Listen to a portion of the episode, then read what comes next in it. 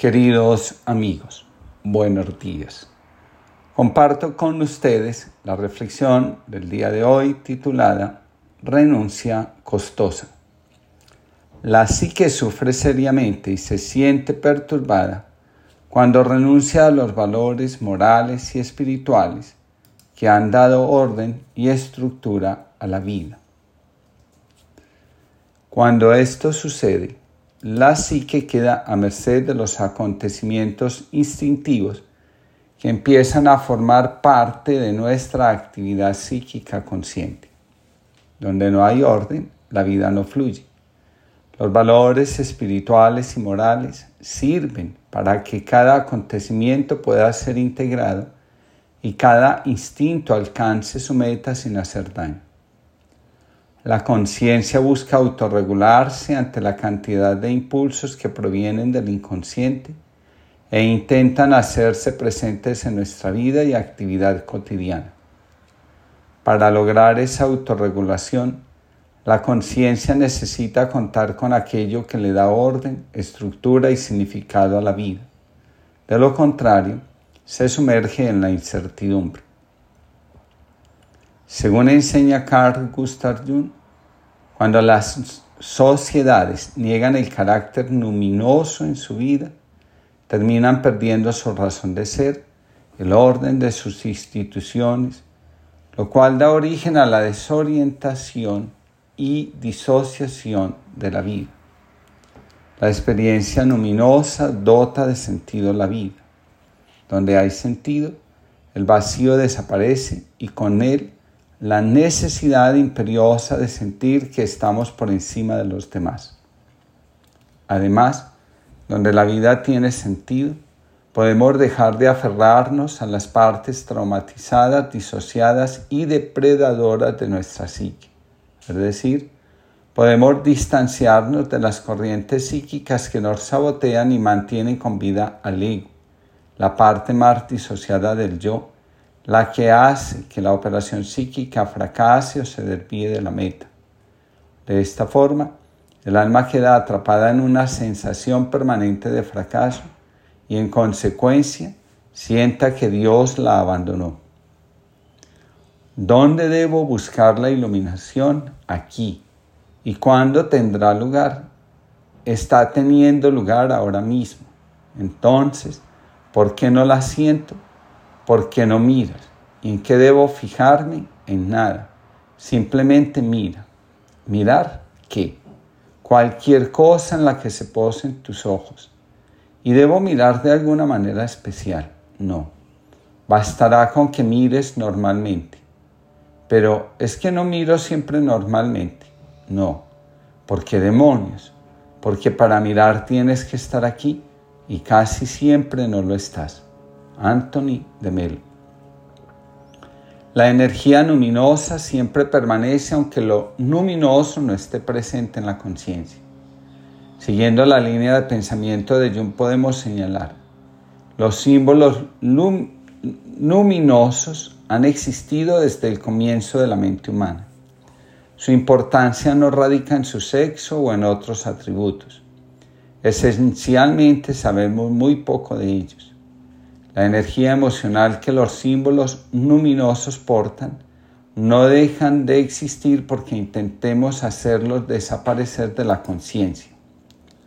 Esa energía siempre está y reaparece de manera inconsciente cuando es necesario compensar las perturbaciones de la psique consciente.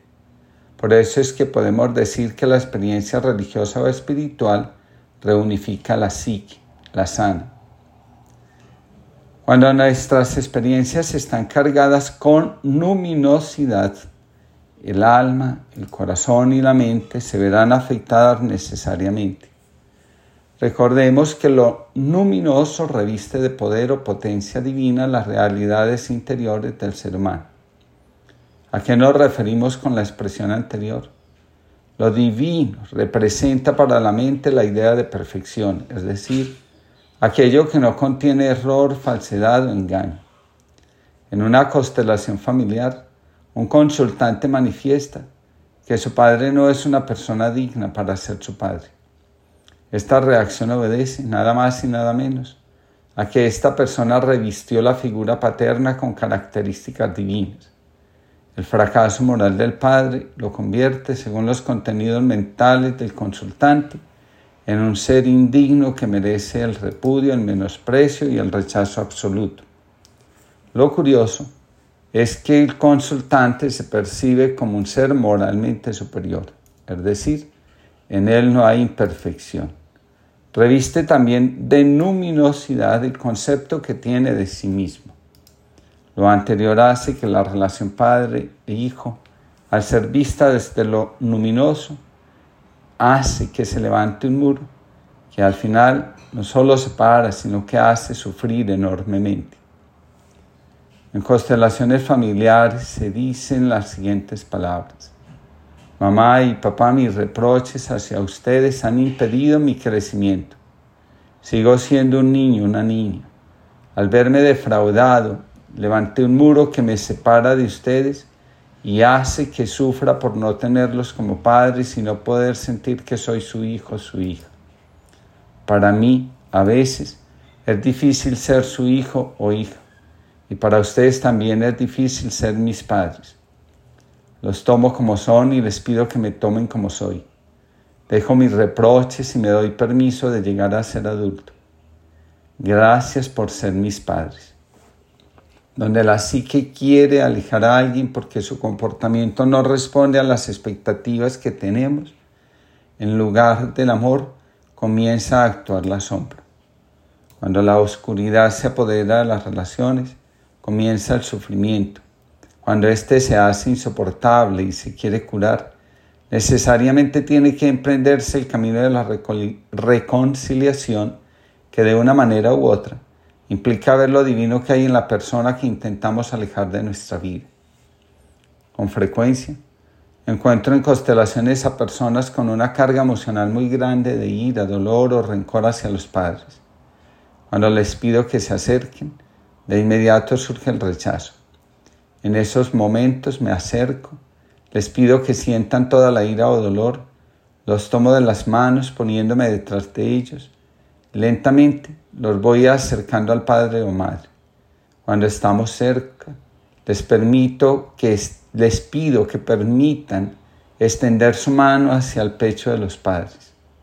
Apenas lo tocan, sugiero que abran las palmas de la mano y casi de inmediato surge el llanto espontáneamente. Surge el sentimiento amoroso que la rabia, el dolor o el rechazo han estado conteniendo. Necesariamente no hay que ir a buscar a los padres para hacer el ejercicio. Después de la constelación, las personas van por la vida con un sentimiento diferente hacia los padres, hacia la vida y hacia ellos mismos. Rudolf Otto, describiendo la sensación que se produce cuando se tiene una experiencia que se reviste de carácter luminoso, dice. La sensación puede llegar repentinamente como una suave marea que permea la mente con un ánimo tranquilo de profunda adoración. Puede pasar hacia una actitud más estable y duradera del alma, continuando como un estremecimiento vibrante y resonante, hasta que finalmente se desvanece y el alma retoma su modo de experiencia cotidiana no religiosa o profana tiene sus antecedentes y manifestaciones tempranas crudas y bárbaras, y luego puede de nuevo desarrollarse en algo bellísimo y puro y glorioso. Puede convertirse en, la humildad silenciosa, temblorosa y muda de la criatura en presencia de qué o de quién, en la presencia de aquello que es un misterio inexpresable que está en lo más, más allá de las criaturas agotado ya de mis manías, mis torpezas y mis miedos, mis complicaciones y mis discursos, agotado de ponerme al centro, agotado de que antes de intentar levantar el vuelo ya me haya tropezado y enredado en mis cosas de siempre. Agotado vengo hoy a ti, estaba rendido, ya ni queriendo volar, sino como dejándome caer hacia ese vacío del que sé que tú solo me recogerás. Ciego como Bartimeo, con la garganta que me arte, exhausto de gritar, te grito a ti. Pocas certezas me has regalado en esta vida. Una es que mi grito sordo entrelazado con mi, amor, con mi propio amor querer e interés espera volver a ti. Vengo y grito con el eco de todos los que han hecho de mí el que soy, y ojalá que con la estela de quienes hayan escuchado tu nombre desde los agujeros de mis corazas. Agotado, hoy llego rendido a ti, y noto que quien pone casa para juntarnos a todos a la mesa, vuelves a ser tú. Fran Delgado. Que tengamos una linda jornada.